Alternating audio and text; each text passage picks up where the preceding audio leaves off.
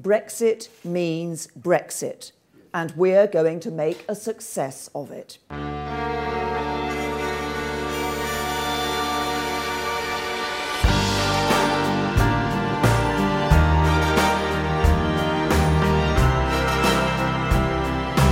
Esta semana la negociación de la salida del Reino Unido de la Unión Europea ha estado a punto de llevarse por delante a Theresa May. Finalmente ha salvado la moción, aunque su mandato tiene fecha de caducidad. Theresa May ya ha anunciado que no se presentará a la reelección. ¿Quién es y de dónde salió esta primera ministra? ¿Y cómo acabó dirigiendo un divorcio al que ella se oponía? Estas son algunas de las preguntas que responderán dos periodistas del país que tienen mucha relación con Reino Unido.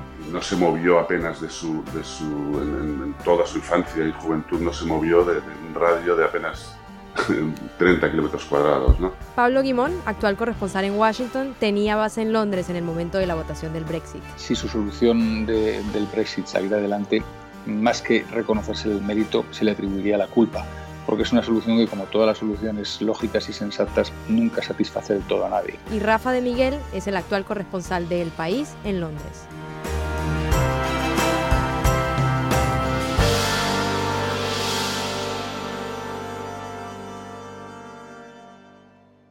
Teresa May tenía ya una carrera eh, como diputada importante, ya entró, entró en el Parlamento en el 97 cuando gana las elecciones Tony Blair por goleada. There it is, 10 o'clock, and we say Tony Blair is to be Prime Minister and a landslide is likely. All applauding there, Conservative Party headquarters. Lo curioso del asunto es que es un personaje bastante anodino, un personaje que ha aguantado ahí a, en, en las primeras filas del Partido Conservador durante muchos años. Theresa May. Does the Prime Minister agree with the Treasury Select Committee? Pero sin llamar especialmente la atención. To assess whether the government's own economic tests for participation in the single Y ya desde muy pronto tuvo sus primeros cargos en el, en el gobierno en la sombra. Theresa May. Thank you, Mr. Deputy Speaker, for this opportunity uh, to make my maiden speech in this. Es una persona mm, que ha vivido por y para la política prácticamente desde que está en la universidad y siempre vinculada al Partido Conservador y siempre en puestos relevantes. Tonight on Question Time, Theresa May, the Shadow Education and Employment Secretary, Lord Delakia, President... Y sobre todo mm, ha sido una persona eh, capaz de no hacer ruido cuando no tenía que hacerlo y de ir ocupando puestos relevantes. Hubo una ocasión en concreto en el año 2002 durante uno de los congresos anuales celebrados en el Partido Conservador. Eh, en, el que, en el que preguntó a los, a los, a los diputados You know what some people call us? The nasty party. si sabían que el Partido Conservador lo llamaban el, el, el Nasty Party, ¿no? el partido canalla, el partido ruin. Fue bastante sonado cuando lo dijo porque eh, por primera vez se le identificaba, se le ponía un nombre en la esfera pública a Theresa May y aparecía como una de las personas que aspiraban a renovar, a hacer más moderno, más centrado y más moderado el Partido Conservador. ¿Y eso fue bien visto?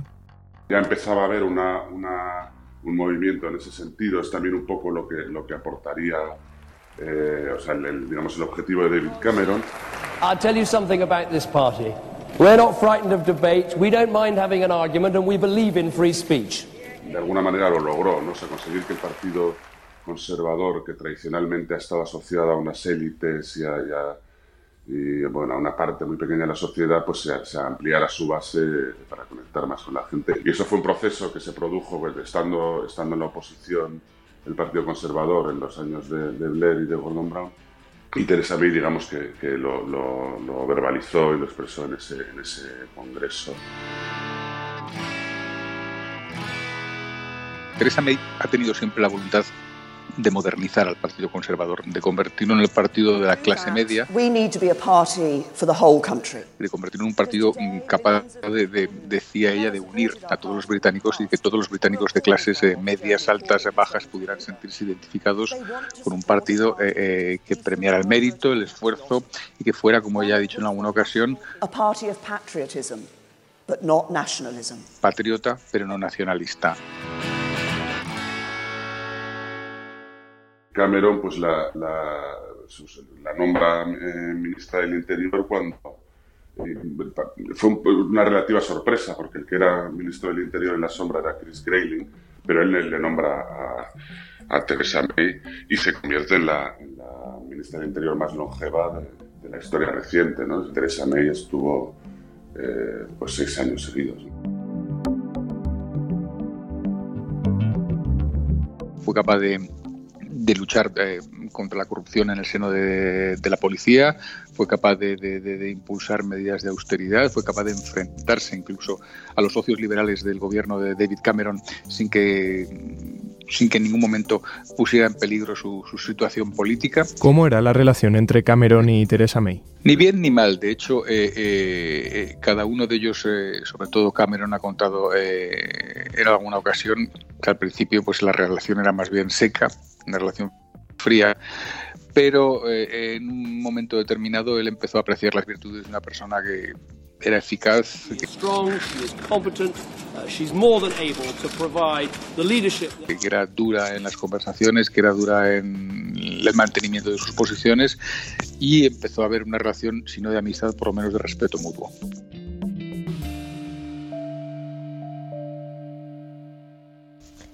¿Cómo se comportó ella en, en, la campaña del Brexit? Bueno, en la campaña del Brexit ella eh, en principio era una defensora de la permanencia en la Unión Europea, pero su intervención fue bastante eh, anodina, es decir, no fue uno de los personajes claves, ni mucho menos en, en la campaña. My view is this. If we want to reform human rights laws in this country, it isn't the EU we should leave, but the ECHR and the jurisdiction. Yo creo que lo hizo más por lealtad que por convicción, eh, porque luego tuvo un perfil muy, muy discreto en la campaña, pero yo creo que fue uno de los motivos por los que es más pro-Brexit de lo que parece o de lo que indicaría el hecho de que haya votado por la permanencia.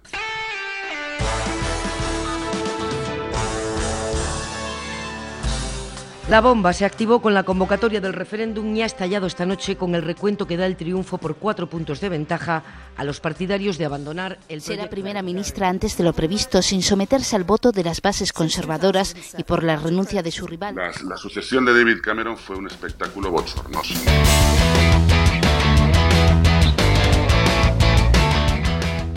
Eh, en un momento delicadísimo para, para el país. Fue una cosa increíble, con traiciones, con puñaladas y tal. That person cannot be me. I do not believe this is sufficient support to lead entonces Theresa May, digamos que se planteó como, o sea, la, la, gente lo vio como lo que, lo que decían un safe pair of hands, ¿no? Una, una, la única adulta en el, en el patio del colegio, ¿no? Dicen quienes la conocen que desde siempre quiso ser primera ministra y a sus 59 años ahí está, instalada en el número 10 de Downing Street.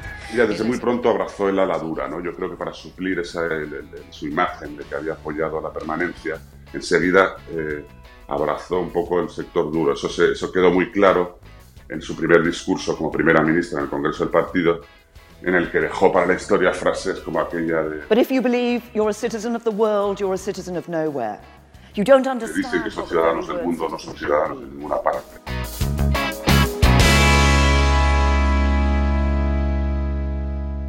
Bueno, el, el primer error que se le achaca a Theresa May, de los muchos que ha cometido durante este tiempo, es el de convocar unas elecciones anticipadas pensando que iba a tener una mayoría reforzada que le daría más legitimidad para negociar el Brexit. I have just chaired a meeting of the cabinet where we agreed that the government should call a general election. Theresa May comparecía a las puertas de su residencia oficial en Downing Street para anunciar la convocatoria de elecciones el próximo 8 de Que junio. es algo que ella siempre había dicho que no haría y, lo hizo. Le salió fatal, perdió la mayoría y ya perdió la, la, cualquier autoridad. Y a partir de ese momento pasaron a depender exclusivamente de los unionistas norirlandeses del, del DUP, del DUP, que no han hecho más que eh, establecer condiciones y ponerles palos en las ruedas a la hora de negociar el problema de la salvaguarda de Irlanda del Norte en la, con el acuerdo de la Unión Europea. Ha tomado una serie de decisiones poco premeditadas, como por ejemplo invocar el artículo 50 del Tratado de la Unión Europea para comenzar el proceso de salida de la Unión sin tener un plan claro de qué es lo que quería negociar a continuación o cómo quería hacerlo. Hoy es el día del divorcio. Hoy es el día en el que... y lo hace invocando el artículo 50 del Tratado de Lisboa. Es un texto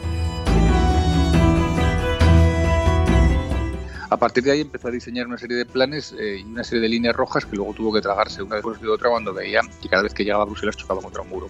Hubo un primer discurso muy famoso, el discurso de Lancaster. The purpose is clear. We will seek to avoid a disruptive cliff edge, and we will do everything we can to phase in the new arrangements we require as Britain and the EU move towards our new partnership. En el que establecía claramente que iban a recuperar eh, eh, el control total de la inmigración, que acabarían con la libertad de, de, movimiento de personas que establece la Unión Europea, que podrían hacer tratados comerciales con países de todo el mundo porque se verían libres de, la, eh, de las restricciones comerciales y aduaneras que les imponía la Unión Europea, etcétera, etcétera. Otro error que cometió por ejemplo, una vez que ha conseguido cerrar el acuerdo con la, de la Unión Europea después de largos y agónicos meses de negociación, estableció una fecha de votación en el Congreso sin tener todavía asegurada una mayoría parlamentaria y nos encontramos hace pocos días con que de un modo casi vergonzoso tuvo que volver a retirar ese acuerdo y retrasar la fecha de votación. We will therefore defer the vote scheduled for tomorrow and not proceed to divide the House at this time.